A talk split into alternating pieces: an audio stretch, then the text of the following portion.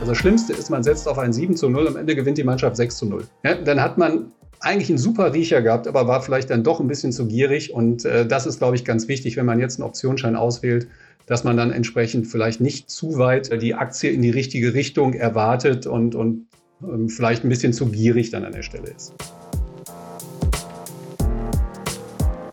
Willkommen heute zum Scalable Capital Podcast. In dieser Folge gibt es Grundwissen fürs Trading mit Derivaten. Wie kann ich starke Schwankungen an den Märkten, also hohe Volatilität, zu meinen Gunsten nutzen? Wenn es mit den Kursen auf und ab geht, dann finden manche das vor allem ungemütlich. Ich kann allerdings mit bestimmten Produkten davon profitieren und wir wollen heute mal zeigen, wie das machbar ist. Am Ende der Episode sollten alle, die uns zuhören, verstanden haben, was ist denn der Unterschied zwischen historischer und impliziter Volatilität und wie mache ich mir denn beim Traden die Volatilität zu meinem Freund? Wir werden dafür am Beispiel von bestimmten Derivaten auch konkret zeigen, wie sich das umsetzen lässt. Vorab nochmal der Hinweis, Derivate sind eher was für erfahrene Anlegerinnen und Anleger und man sollte sich ein Produkt natürlich genau anschauen vor dem Kauf und wissen, was man da tut. Matthias Hüppe ist heute der Experte. Er leitet den Vertrieb von Derivaten an Privatkunden bei der HSBC und er ist schon zum zweiten Mal heute mein Gast. Hallo Matthias. Hallo Nico, grüß dich. Matthias, wir haben in der ersten gemeinsamen Folge ja ganz allgemein über Strategien beim Traden mit Derivaten gesprochen und heute werden wir spitzer, konkreter und das Thema kommt, denke ich, zur richtigen Zeit. Ne? Ende 2021 war es an den Aktienmärkten ja zeitweise schon mal unruhig. 2022 hat jetzt auch rumpelig angefangen und wer weiß, wie es weitergeht. Es ist also sicher sinnvoll, sich mal zu überlegen, wie kann man denn im eigenen Depot mit diesem Phänomen Volatilität umgehen Hol uns nochmal alle ab, ganz grundlegend, was drückt denn Volatilität aus oder was sehe ich da dran? Fangen wir mal technisch eben kurz an. Also eigentlich ist formal ist die Volatilität die Standardabweichung der annualisierten Renditen. So, das, das klingt ein bisschen kompliziert. Ähm, besser gesagt kann man sagen, das ist das Ausmaß von Schwankungen von Wertpapieren, beispielsweise an der Börse. Und äh, ich glaube, du hast ja gerade schon gesagt, ähm, den Begriff Volatilität, den, der ist auch so ein bisschen immer wie so ein Angstbarometer zu sehen. Je höher die Volatilität, desto größer ist eigentlich die Unruhe an den Märkten. Also ich glaube, so kann man das ganz gut werten. Ähm, hohe Volatilität heißt immer viel Schwankung und viel Schwankung ist natürlich etwas, was, was die meisten Anleger nicht mögen. Und deswegen kann man das so ein bisschen als das Angstbarometer oder auch vielleicht Fieberbarometer der Aktienmärkte titulieren. So, und jetzt habe ich ähm, ja im Intro schon so eine Unterscheidung angedeutet, die man machen muss. Wenn ich jetzt zurückschaue, dann kann ich natürlich wunderbar sehen, wie haben sich da die Kurse bewegt, wie waren die Ausschläge. Das ist dann die sogenannte historische Volatilität. Entscheidend für unser Thema heute ist aber auch die sogenannte implizite Volatilität. Was ist das denn und wo kann ich denn jetzt sehen, wie die gerade so ist? Ja, fangen wir nochmal an historisch. Also historisch ist wirklich einfach, dass man es berechnet, dass man einfach die Schwankungen, dann die Tagesschwankungen beispielsweise nimmt und dann nimmt man verschiedene Zeiträume. In der Regel nimmt man dann so einen 30-Tage-Zeitraum und äh, annualisiert das dann wieder, um das vergleichbar zu machen. Ähm, und dann hat man beispielsweise, wenn man jetzt für den DAX guckt, auf 30 Tage eine historische Volatilität von 20 Prozent. So. Ähm, aber wir wissen ja, an der Börse interessiert uns nicht die Vergangenheit, sondern wir gucken alle nach vorne. Deswegen eigentlich, wenn wir von Volatilität sprechen an den Börsen, meinen wir eigentlich eher die implizite, also die erwartete Volatilität. Das ist im Endeffekt das, was die Marktteilnehmer für die Zukunft erwarten. Und das ist ja das Entscheidende. Ne? Es geht ja darum, was die Zukunft macht. Aus der Vergangenheit, ähm, das kann man vielleicht ein bisschen lernen, aber daraus die Schwankung abzuleiten, wird natürlich sehr schwierig. Ähm, und deswegen, wenn wir da von diesen Barometern sprechen bei der impliziten Volatilität, dann meinen wir beim DAX in der Regel zum Beispiel den VDAX New. Also das ist ein entsprechender Index, der berechnet wird von der deutschen Börse. Und das Pendant jetzt für den US-Aktienmarkt wäre jetzt der WIX, ne? der, der die, die implizite Volatilität für den SP 500 äh, angibt. Genau, das ist das Barometer dann für die USA. Also man merkt auch, wenn man sie beide sich anschaut, die liegen natürlich sehr gleich. Ähm, vielleicht sind die Ausschläge ein bisschen unterschiedlich, aber ansonsten ähm, sehen wir ja auch, ne, sagt man so schön, wenn es in Amerika, wenn es hustet, dann haben wir in Europa gleich eine Erkältung. Nochmal zur Verdeutlichung beim VDAX New, welcher Zeitraum in die Zukunft wird da reingerechnet? Also da reden wir von 30 Tagen und das Ganze ist auch, da wird nicht eine Umfrage gemacht oder ähnliches, so äh, Puls gefühlt bei den Marktteilnehmern und dann äh, auf Basis des Puls vielleicht gemacht, sondern nein, hier wird man, diesen Preis berechnet man über die gehandelten Optionen an den Terminmärkten für den DAX.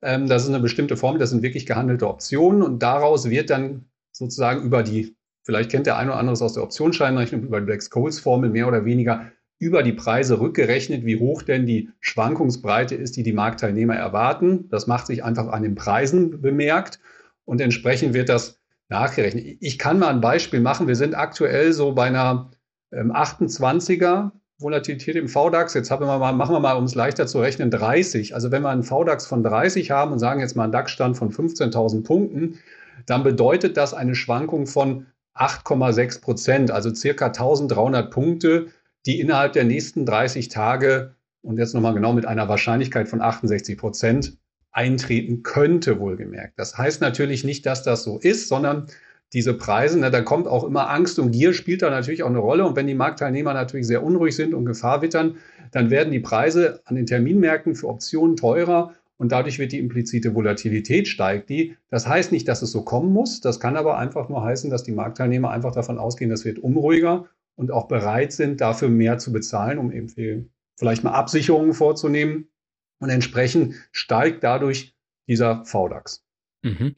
Jetzt, weil du vorhin schon mal den Begriff Angstbarometer in den Mund genommen hast, ähm, ist ja auch so, ne, wenn man die, die Charts übereinander legt vom VDAX New und vom DAX oder entsprechend äh, andere äh, passende Paarungen, dann sieht man ja relativ oft, ne, in Zeiten, wo die Volatilität nach oben geht, geht dann im zeitlichen Zusammenhang gehen eben die Kurse runter. Ne? Also diese Angst, äh, die gefühlt wird, geht dann oft einher damit, dass die Kurse wirklich sinken. Ja, das ist ja meist eine erratische Sache. Also ähm, denken wir mal jetzt an den 11. September, vielleicht die Anschläge. Das kommt ja innerhalb von, ich sag mal, Stunden passiert etwas und das hat dann natürlich plötzlich so einen Einfluss, ähm, dass, dass dann äh, die Märkte natürlich ganz schnell reagieren. Und deswegen ist es ja eben so wichtig, nicht ich sag mal, in die Vergangenheit zu schauen. Ähm, auch ähm, wenn wir jetzt mal den Höchststand vom VDAX New angucken, der war nämlich am, ich glaube, 16. März war das, äh, in der Höhe der Corona-Krise, also in diesem Corona-Crash, da waren wir bei 93 Prozent. Das wäre eine Schwankung von 26 Prozent auf 30 Tage, jetzt mal umgerechnet.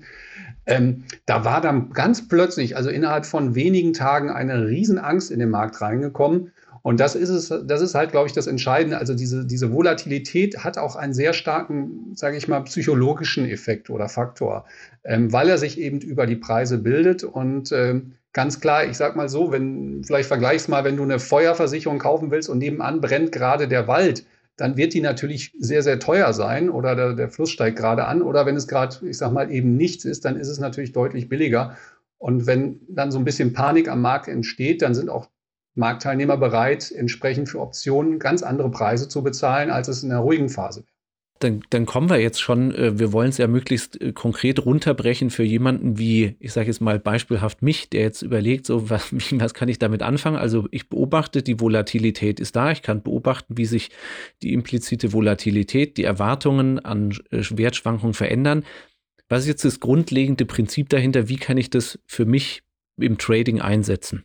Also grundsätzlich muss man da sagen, für den Trader ist ja erstmal Volatilität gut. Also das merken wir schon, weil je mehr die Märkte schwanken, desto mehr Chancen sind ja einfach auch da. Und man kann ja auch mit, mit äh, Zertifikaten und Optionsscheinen auch auf fallende Kurse setzen, was man ja sonst klassisch mit Aktien und ETF nicht machen kann. Also da hat man ja auch die Möglichkeit gerade, und das haben wir jetzt gesehen, als es jetzt mal so ne, Thema Omikron und jetzt Zinserhöhung, als es jetzt wirklich mal ein bisschen ähm, wilder wurde oder nervöser wurde an den Märkten, haben ganz viele dann auch wieder Produkte gekauft, um auf fallende Kurse zu setzen. Also das Schöne ist, ich sag mal, die meisten Trader haben gar keinen die sagen nicht, ich muss immer auf steigende Kurse setzen, wie ein klassisches Depot, wo ich natürlich sage, das ist mein Langfristdepot, da spare ich an für Rente etc. Da bin ich natürlich, setze ich nur auf steigende Kurse. Dem Trader, der kann morgen sagen, ich glaube, der DAX steigt und übermorgen sagt er wieder, der DAX fällt oder innerhalb von einem Tages ändert der wieder seine Meinung. Und wenn natürlich mehr Schwankung im Markt drin ist, sind für ihn hoffentlich auch mehr Chancen drin. Und das merkt man schon, dann trennt sich natürlich ein bisschen die Spreu vom Weizen.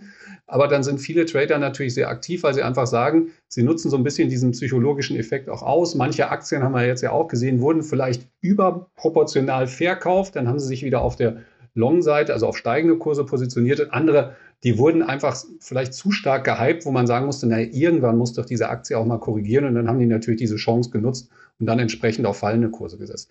Also für den Trader muss man sagen, merken wir schon, sind diese, sag mal, hochvolatileren Zeiten doch deutlich interessanter, als wenn es nur seitwärts oder langsam nach oben geht.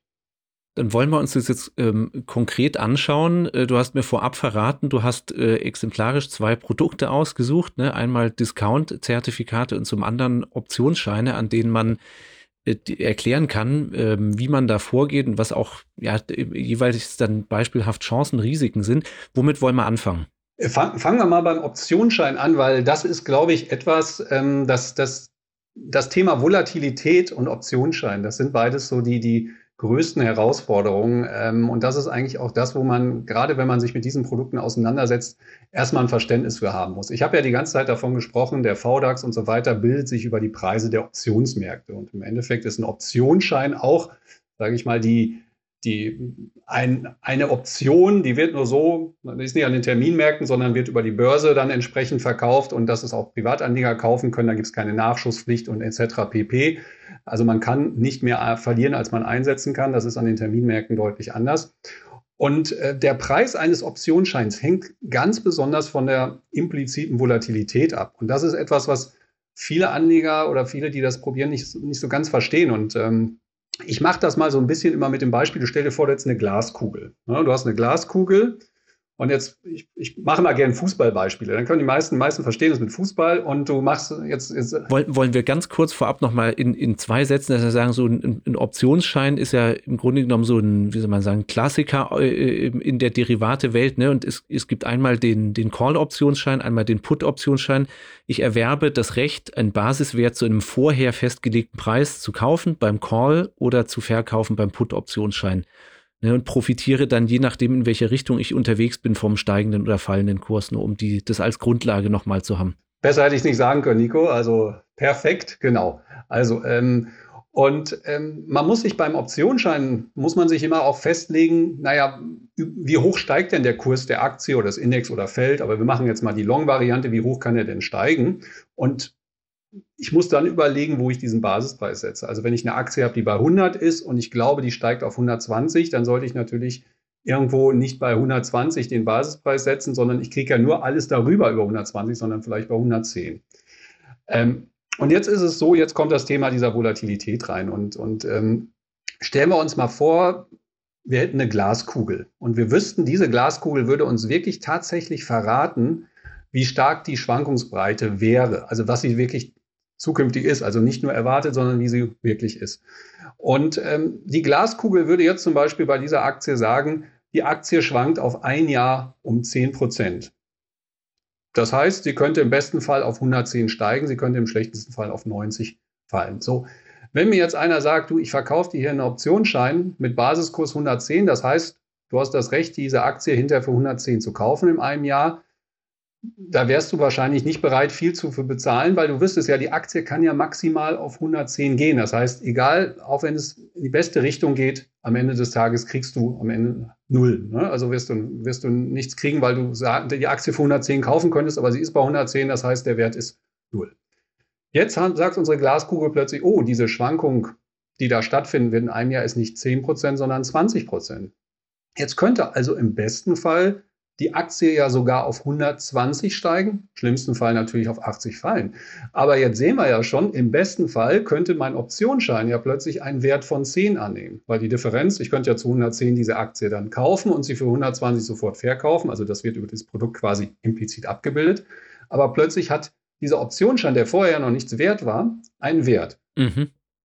Und wenn wir jetzt die Schwankungen nochmal auf 30 oder 40 oder 50 gehen, dann könnte die Aktie beispielsweise auf 150, 160 steigen. Also plötzlich ist ja auch mehr drin, ist eine Wahrscheinlichkeit drin, dass mehr passiert. Und das macht, ist der entscheidende Faktor dafür, wie der Preis eines Optionsscheins sich bildet. Das heißt, je mehr Schwankung erwartet ist, desto höher ist dann vielleicht dann auch die Chance, dass man mit diesem Optionsschein Geld verdienen kann. Natürlich, es kann auch in die andere Richtung gehen, aber wenn, die Schwankung bei Null wäre, würde natürlich niemand einen Optionsschein kaufen, weil es klar ist, man hat ja gar keine Chance. Und das ist, das ist ganz wichtig. Und um jetzt sozusagen zurückzukommen zu der jetzigen Marktsituation, da muss man natürlich schon ein bisschen aufpassen, weil wir ja vielleicht eine relativ hohe, oder was heißt relativ, wir sind jetzt bei 30 im VDAX, aber wir sind ja schon ein bisschen höher wieder, äh, auch gefühlt. Ähm, dann ist ein Optionsschein also ein bisschen teurer. Ne? Also er ist schon teurer. Und jetzt muss man halt so ein bisschen berücksichtigen, jetzt kann es natürlich sein, und wir haben ja am Anfang davon gesprochen, wir sehen ja meist steigende Volatilitäten in fallenden Märkten und meist sehen wir fallende Volatilitäten in steigenden Märkten. Und jetzt könnte es sein, dass es zum Beispiel so ist, dass zwar meine Aktie, auf die ich setze, nach oben geht, gleichzeitig aber die Volatilität runtergeht. Und damit könnte sogar mein Optionsschein, obwohl ich vielleicht in die richtige Richtung setze, an Wert verlieren. Ähm, ich mache das mal so ein Beispiel. Du, jetzt sind wir doch beim Fußball. Du setzt darauf, dass deine Mannschaft 3 zu 0 gewinnt und am Ende des Tages gewinnt sie 2 zu 0. Ja? Also am Anfang des Spiels noch alles gut, dann, dann hat sie vielleicht nach den ersten 10 Minuten zwei Tore geschossen und dann sagst du super und dann wird wahrscheinlich dein Wettschein auch deutlich mehr wert sein und dann passiert die nächsten 85 Minuten gar nichts mehr und dann sind vielleicht noch zwei Minuten zu spielen und es steht weiter 2 zu 0, dann ist natürlich die Wahrscheinlichkeit, dass es 3-0 ausgeht, relativ gering. Ne? Und äh, deswegen auch noch diese Zeitkomponente. Aber äh, hättest du vielleicht nur auf ein 2 zu 0 oder auf einen Sieg getippt, also wärst du konservativer rangegangen, hättest vielleicht besser laufen können. Aber das ist so ein bisschen noch, noch ein ganz wichtiger Punkt und, und äh, deswegen jetzt im jetzigen Umfeld muss man sich da genau auskennen und dann ist es natürlich gefährlich, wenn man gerade eine Aktie, einen Optionsschein vielleicht bei einer Aktie kauft, die gerade sehr stark nach unten gefallen ist, wo dann die implizite Volatilität dieses Optionsschein, so berechnet man das auch, das heißt dann auch so, ähm, recht hoch ist, weil er dann sehr teuer ist. Und da muss man einfach ein bisschen aufpassen, ob es nicht passieren könnte, dass man, obwohl man diesen, obwohl vielleicht die Aktie sich erholt und man auf Long gesetzt hat, die Volatilität aber so stark runtergeht, dass damit die Wahrscheinlichkeit, dass es dann doch noch weiter nach oben geht, immer mehr abnimmt und man im schlimmsten Fall sogar in steigenden Kursen auch mit dem Call an Wert verlieren kann. Mhm. So, und was, was ist jetzt deine, in, in dem Fall dein Ratschlag? Also du sagst ein bisschen aufpassen, aber im Zweifel, dann kaufe ich nicht den, sondern einen anderen, der sich wodurch auszeichnet? Ja, also man sollte darauf achten, erstmal, wie hoch ist denn diese, ne, also wie viel Aufgeld zahlt man bei so einem Optionsschein? Das ist, ne, wie weit geht man eigentlich auch, was, was wählt man sich für einen Basispreis? Ähm, ich sage mal, in diesem jetzigen Umfeld muss man da noch genauer drauf schauen. Das ist vielleicht ganz wichtig, ähm, wenn man diese Produkte wählt. Ähm, wir sehen jetzt bei dieser hohen Volatilität sogar mehr das Thema, dass es wirklich die Knockout-Produkte sind, also die Turbos und die Mini-Future-Zertifikate, weil in denen spielt das Thema Volatilität kaum eine Rolle. Die werden dadurch jetzt nicht besonders viel teurer oder, oder so. Ähm, da ist es dann einfacher an der Stelle. Deswegen, wer sich in, in so einem Umfeld, wo es vielleicht mehr Schwankungen an den Märkten gibt, mit Optionsscheinen auseinandersetzen will, der sollte ein genaues Augenmerk auf das Thema Volatilität setzen. Aber generell sind Optionsscheine schon Produkte, die mir zu Zeiten hoher Volatilität auch einen Vorteil bringen können. Ja, natürlich. Also wenn man in die richtige Richtung setzt und das jetzt eine starke, also wenn man entweder eine starke Gegenbewegung hat oder eine, ne, in die richtige Richtung, man sollte nur darauf achten, wenn man jetzt einen Optionsschein kauft, weil da kommt ja auch noch das Thema Laufzeit rein mit Laufzeit 2024 ne, und der vielleicht, wo die Aktie erst um 50 Prozent steigen muss, bevor ich überhaupt an meinem Basispreis bin, dann bin ich schon sehr weit weg. Deswegen, dass man erstmal schaut, okay, ähm, ne, muss ich jetzt bei meiner Fußballmannschaft auf ein 7 zu 0 tippen? Ne? Ähm, oder, ähm, oder sage ich vielleicht, naja, sie wird nur siegen. Also das ist auch mal vom Risikoappetit abhängig, aber man sollte dann nicht die Gefahr machen. Also das Schlimmste ist, man setzt auf ein 7 zu 0, am Ende gewinnt die Mannschaft 6 zu 0. Ja, dann hat man eigentlich einen super Riecher gehabt, aber war vielleicht dann doch ein bisschen zu gierig. Und äh, das ist, glaube ich, ganz wichtig, wenn man jetzt einen Optionsschein auswählt, dass man dann entsprechend vielleicht nicht zu weit in die sage ich mal, die Aktie in die richtige Richtung erwartet und, und ähm, vielleicht ein bisschen zu gierig dann an der Stelle ist. Also sprich nicht den Kurzschluss machen, aha, hohe Volatilität heißt hohes Risiko, aber potenziell auch hohe Chance und dann greife ich ganz hoch, sondern vielleicht trotzdem sich bei den Erwartungen ein bisschen runterschrauben. Genau, also man kann das ja sogar auch simulieren, dass man das mal einfach eingibt und sagt, okay, ich gehe davon aus, die Aktie geht dahin und was bleibt dann am Ende des Tages dann übrig? Ähm, und dann kann man für sich das ist ein Dreisatz dann, den man machen kann, ähm, dann kann man für sich sehen, lohnt sich das überhaupt oder nicht? Oder bin ich vielleicht mit meinen Erwartungen ein bisschen zu optimistisch? Also realistisch drangehen und gerade jetzt, wo irgendein Titel sehr stark schwankt und wenn man dann einen Optionsschein kauft und dann kommt es zu einer Beruhigung, ja, wir haben dann, also manchmal gibt es ja die Beispiele, eine Aktie ist von 100 auf 30 gefallen und dann kauft jemand einen Optionsschein mit Basiskurs 50, ein Call. Und dann geht die Aktie von 30 auf 35 und vielleicht auf 40 und dann ist aber trotzdem bis 50 immer noch sehr, sehr viel Wegstrecke. Äh, und äh, wenn dann die Volatilität stark zurückging, dann kann es trotzdem sein, dass dieser Optionsschein einfach an Wert verloren hat, weil die Wahrscheinlichkeit, dass er dann auch bis 50 geht, einfach weil die Schwankung ja immer weiter abnimmt, entsprechend dann auch abnimmt.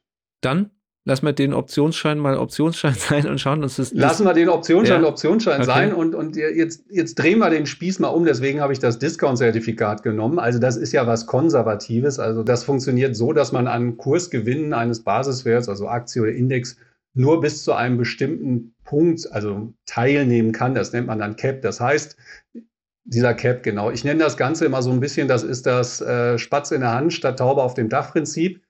Ähm, ich setze halt nicht darauf, dass meine Aktie auf 150 steigt, sondern ich sage einfach, sie muss nur oberhalb von 110 sein, dann kriege ich schon meine maximale Rendite. Also man kann ein Discount-Zertifikat, deswegen auch der Name. In der Regel ist das günstiger als die Aktie, auf die sich das Discount-Zertifikat bezieht. Und dafür verzichte ich aber auf maximale Rendite. Also ich weiß im Vorfeld schon, wie viel Rendite ich maximal kriegen kann. Bei den institutionellen Kunden, die wir haben, gibt es zum Teil 0,5 bis 1 Prozent Renditeanspruch, den die haben, wo die dann einfach sagen, mir ist es nur wichtig, dass ich erstmal noch 30 Prozent Puffer habe, bevor ich überhaupt in der Verlustzone bin. Ich will einfach nur eine hohe Wahrscheinlichkeit haben, dass ich diese Rendite erzielen kann. Und der, der Puffer entsteht ja durch den Discount. Ne? Also angenommen, der, der Basiswert kostet 100 Euro und ich kriege den aber für 80, dann sind die 20 ja erstmal Puffer. Genau. Und dieser Puffer, und jetzt kommen, jetzt kommen wir so ein bisschen zum Umkehrschluss der ergibt sich dadurch, dass implizit dieses Produkt eigentlich so gemacht wird, dass man eine Option verkauft. Das heißt, als Discount-Zertifikat, ein Discount-Zertifikat verkauft so gesehen Volatilität. Ja, äh, weil, wenn die, wann sind die Optionen besonders teuer? Haben wir ja gerade gehabt. Also Optionen sind dann teuer, wenn es stark schwankt. Das heißt, und das ist, ich sage mal, eine Strategie, die, die gerade institutionell auch oft verfolgen oder auch einige Privatkunden, die warten darauf, dass eine starke Schwankung in der Aktie stattfindet kaufen dann ein Discount-Zertifikat auf diese Aktie, wodurch sie implizit, sage ich mal, durch diese Konstruktion Volatilität verkaufen, vielleicht auf einem relativ hohen Niveau. Dann kommt es zu einer Beruhigung an den Märkten. Da muss die Aktie gar nicht mal steigen. Es reicht schon, wenn die seitwärts läuft. Aber die Volatilität nimmt ab. Ich habe sie vorher zu einem höheren Preis verkauft und mein Discount-Zertifikat gewinnt an Wert. Und das ist, äh, das ist sozusagen eine Strategie, die ich mache, die viele machen, wenn es gerade stärker schwankt. Dann sagen sie, okay, ich glaube, die Nervosität an den Märkten ist übertrieben oder so schlimm wird es nicht kommen. Ich kann ja sogar sagen, je nachdem, wie stark es schwankt, wir hatten, als wir wirklich im März 2020 waren, konnte man den DAX auch irgendwo bei 5000 Punkten ein Discount-Zertifikat machen, was noch eine positive Rendite hat. Also da musste man schon die Erwartung haben, dass der DAX noch unter 5000 fällt, bevor man überhaupt in der Verlustregion ist. Aber weil die Märkte so, ich sag mal, verrückt waren damals, konnte man damit immer noch eine positive Rendite erzielen, wenn man so ein Discount-Zertifikat gekauft hat. Geht natürlich jetzt gerade nicht. Aber nichtdestotrotz ist jetzt schon diese, sagen wir mal, Unsicherheit ein bisschen höher und deswegen kann man wieder attraktivere Konditionen mit Discount-Zertifikaten erzielen. Und meine Erwartung beim Discount-Zertifikat ist gar nicht die, dass ich sage, die Aktie muss durch die Decke gehen. Dann würde ich die Aktie ja selber kaufen. Ich kann, sondern ich kann sogar sagen, ich kann mir da Puffer entsprechend machen. Ich kann sagen, wenn die Aktie bei 100 ist, möchte ich erst ein Cap haben bei 90 oder bei 80, dann kostet mich vielleicht dieses Discount-Zertifikat bei 80, bei 75 Euro. Dann kann ich nur 5 Euro verdienen. Jetzt mal ein fiktives Beispiel. Aber die Aktie muss einfach nur über 80 bleiben. Die kann von mir aus nochmal 20 Prozent fallen. Das ist mir völlig egal. Solange sie über 80 bleibt, kriege ich meine maximale Rendite. Und wenn dem nicht so kommt, auch nochmal ganz wichtig, in der Regel kriegt man dann am Ende der Laufzeit vom Discount-Zertifikat, wenn man nicht den Cash-Betrag kriegt, also das Bar, diesen Cap kriegt, kriegt man dann die Aktie geliefert, dann ist man also Aktionär und hat sie dann im Portfolio. Mhm. Also das heißt, äh, den Cap kann man auch so wählen, dass der unter dem aktuellen Kurs liegt. Also ich muss nicht mal wirklich eine steigende Erwartung haben. Genau, also ich könnte sogar jetzt im DAX einen Cap bei 10.000 Punkten machen. Da kriege ich natürlich sehr, sehr wenig für, aber immerhin kriege ich da noch was für. Oder ich sage, naja, der DAX wird nicht unter 13.000 fallen. Also das ist nochmal, ich sage mal, das, das, das Schöne, was man da hat. Man kann mit einer recht konservativen Überlegung an den Markt rangehen und kann trotzdem eine positive Rendite erzielen. Das ist, glaube ich, mal ganz spannend als, als so ein bisschen so ein Twitter zwischen naja, Aktie und, und, und Rente. Ne? Wo, wo kann man da was dazwischen spielen? Es ist natürlich am Ende immer noch ein Aktienkursrisiko, wenn es ganz stark fällt. Aber es muss erstmal deutlich fallen, bevor ich in diese Verlustregion komme, wenn ich mit einem sehr konservativen Cap agiere. Weil du gesagt hast, das Discount-Zertifikat verkauft, äh, damit verkaufe ich oder das verkauft Volatilität. Zu welchen Zeiten ist sowas jetzt ähm, sinnvoll oder kann man das pauschal gar nicht sagen? Es kommt dann konkret auf die Ausgestaltung an. Also ich kann aus Erfahrung sagen, dass wir die meisten Verkäufe immer dann sehen, wenn es natürlich heiß hergeht an den Märkten. Also wenn die Volatilität hoch ist. Weil äh, einige Marktteilnehmer dann einfach sagen, das ist mir zu, ich glaube, die Schwankung wird nicht immer so hoch bleiben. Und das sehen wir ja auch, wenn wir uns diesen VDAX angucken, du hast ja schon davon gesprochen, äh, egal welche, ich sag mal, Events wir hatten, das gibt Riesenausschläge. Wie gesagt, beim ne, Corona hoch 93 Prozent waren wir im VDAX. Das war nach einem Monat, war das nur noch, nur noch in Anführungszeichen 40. Also ähm, das ist vielleicht für die, die wirklich dann ähm, so ein bisschen Buffett-Strategie, ne, der ja auch sagt, wenn, ne, also kaufen, wenn die oder gierig sein, wenn andere Angst haben oder so. Wenn sehr viel Panik an den Märkten ist, sehen wir gerade von institutioneller Seite, ähm, dass viele dann Discount-Zertifikate kaufen, indem sie einfach sagen, okay, das ist jetzt ein Ausverkauf, aber dass es vielleicht jetzt nochmal 30, 40 Prozent runtergeht, das glauben wir nicht und dann positionieren wir uns jetzt gerade. Und dann kann es sein, dass die diese Produkte auch schon nach ein, zwei Monaten danach wieder verkaufen, weil sie schon einen Großteil der Rendite erzielt haben. Einfach dadurch, dass sich quasi das, die Unruhe an den Märkten ein bisschen entspannt hat, dass es ein bisschen ruhiger wird, dass entsprechend die Volatilität wieder zurückkommt. Und dann haben diese Produkte schon die Rendite erzielt oder einen Großteil der Rendite erzielt. Da ist es noch gar nicht mal so wichtig, was überhaupt der Kurs der Aktie macht. Da ist es wirklich entscheidender, was die Volatilität macht. Wir haben jetzt zwei, ne, ganz simpel runtergebrochen, zwei Beispiele gehabt. Du hast vorhin mal die Black-Scholes-Formel erwähnt. So in, in solche Tiefen wollen wir hier jetzt auf gar nicht gehen, sondern wollten die grundsätzlichen Funktionsweisen und mögliche Anwendungen klar machen. Angeboten wird natürlich von Emittentenseite immer eine, eine ganz breite Palette. Ne? Also da muss ich, bin ich trotzdem gefordert, mir je nachdem, wie die Marktlage gerade ist und meine persönliche Erwartung und mein Risiko, Hunger oder Tragfähigkeit, was dann für mich passt. Genau, also du musst dir, du musst, ne, du musst selber entscheiden, was du machst. Und äh, wie gesagt, beim Optionsschein ist es klar, da sind wir im Hebelprodukt, da gehst du volles Risiko. Ne? Also da kann dein Einsatz auch komplett verloren sein. Ähm, beim Discount-Zertifikat beispielsweise, da bist du schon eigentlich deutlich konservativer als die Aktie, weil du ja erstmal noch einen Verlustpuffer hast. Ähm, Emittentenrisiko solltest du natürlich beachten, aber das ist dann eher die konservative Ebene. Und manche gehen halt einfach dahin und sagen, okay, ich möchte eine Rendite von 5% haben, auf ein Jahr möglichst konservativ. Ähm, wo kann ich denn in meiner Lieblingsaktie quasi dann ein Discount-Zertifikat kaufen? Ähm, und wenn ich dann sehe, okay, ich kriege es 20 Prozent günstiger, also ich kriege irgendwie 20 Prozent Puffer, ähm, und im schlimmsten Fall kriege ich in einem Jahr die Aktie dann in mein Portfolio gebucht, wenn es dann nicht aufgeht, habe sie aber immer noch günstiger gekriegt, als wenn ich sie jetzt gekauft hätte, dann ist dieses Szenario zumindest nicht ganz so schlimm. Also man sollte natürlich nur nicht sich blenden lassen und jetzt einfach eine Aktie oder ein Discount-Zertifikat auf eine Aktie wählen, nur weil die gerade so volatil ist. Aber wenn man sich dann eine Frage stellt, würde ich die auch in meinem Portfolio haben und würde sagen, nee, auf keinen Fall, dann sollte man das besser lassen. Das ist doch noch ein guter, handfester Tipp zum Mitnehmen. Matthias, vielen Dank für die Einblicke. Dann hoffen wir natürlich für alle, die uns äh, zugehört haben, dass sie das umsetzen können, in volatilen Zeiten was für sich rauszuholen. Danke dir, Nico, und bis bald. Danke an alle, die uns zugehört haben. Ich hoffe, es war was für Sie drin. Wenn Fragen aufgekommen sind oder nicht alle Fragen beantwortet wurden, dann gerne eine E-Mail schreiben an podcast.scalable.capital.